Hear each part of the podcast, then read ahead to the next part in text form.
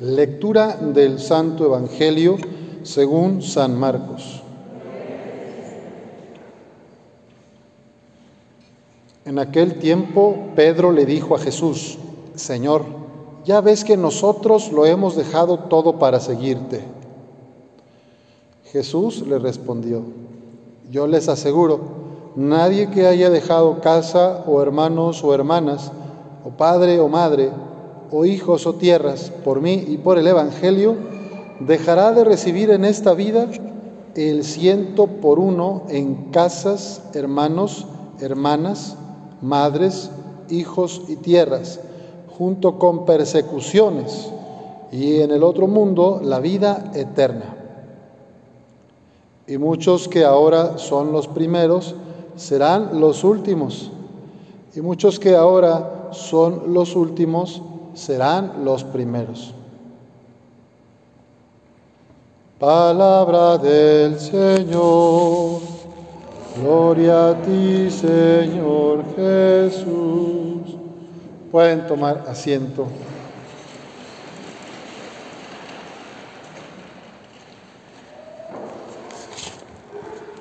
Hoy es primero de marzo y como cada primero de mes estamos agradeciendo a la divina providencia por los dones que nos regala, la vida misma, la salud, el trabajo, nuestras familias, las amistades y la belleza de la creación, los atardeceres, los animalitos, el cafecito en la mañana, tantas cosas buenas que todos los días experimentamos y a veces se nos olvida agradecer. Agradecemos hoy que podemos ver, que podemos respirar, que podemos cantar y bailar. Agradecemos también que hay personas que sirven a otros, que hay personas que entregan su vida, que hay abuelas que cuidan a los nietos porque los dos tienen que trabajar, los papás de los niños, que hay gente sencilla que da de lo poco que tiene a los que necesitan más.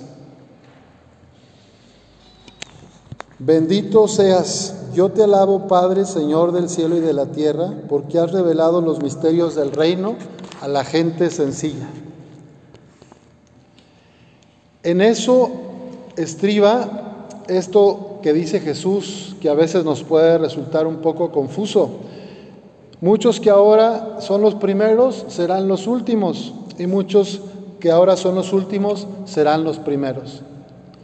Las personas sencillas las personas que anónimamente sirven a los demás, sin muchos aspavientos, sin esperar alabanza, la gente calladita, pero que trabaja como hormiguita, amando, sirviendo a los demás, son los últimos para esta tierra, donde todo lo que importa es el poder, el lujo, los privilegios, la ostentación. Hay mucha gente en esta parroquia y en toda la laguna que así, calladita, sirve, ama en su casa, ama en la familia, en la colonia y hace mucho. Estos son los últimos, pero que serán los primeros. Y los que son primeros para la lógica del mundo, del poder, del dominio, de tener mucho dinero y oprimir a otros, pues aquí serán muy primeros. Pero según vemos con lo que dice Jesús, pues después no tendrán ese lugar. Porque lo que realmente nos hace felices es estar cerca de Jesucristo. Seguir a Jesús implica muchas renuncias. Y Jesús no te está diciendo que dejes a tus hermanos, a tu padre o a tu madre, a tus hijos o tus casas y tus tierras. En este Evangelio que Pedro le pregunta, ya ves que nosotros hemos dejado todo para seguirte. Jesús le quiere enseñar a Pedro, primero, que no se le suban los humos, que no sea soberbio, que no se sienta más que otros porque dejó algo atrás para seguir al Maestro. Y segundo, a todos nosotros, todas y todos los bautizados, nos está diciendo que dejar no significa que no me importe, sino que vamos a poner al centro a Jesús. Si tú pones a Jesús en el centro de tu vida, si tu relación con el Padre, con el Espíritu Santo es cada vez más personal, más íntima, entonces todos los demás tienen su lugar y te hacen feliz y tú les haces feliz. O sea, no me voy a ir de la casa ni voy a dejar a la esposa ni a los hijos, sino que estando Jesús en el centro de mi corazón, todo lo demás adquiere de armonía, adquiere, son relaciones de amor y entonces también habrá persecuciones, dice aquí, también habrá persecuciones. Cuando alguien en un hogar se quiere comprometer para servir a los más pobres, a los vulnerables, no le faltarán críticas de sus mismas papás, de la vecina, de la tía. Dice, ay, ¿ahora qué te dio por ir a ayudar a los pobres? ¿Y ahora qué te dio para ir a curar enfermos en hospitales? ¿Y ahora qué te dio por llevarles el lonche ahí afuera a los migrantes?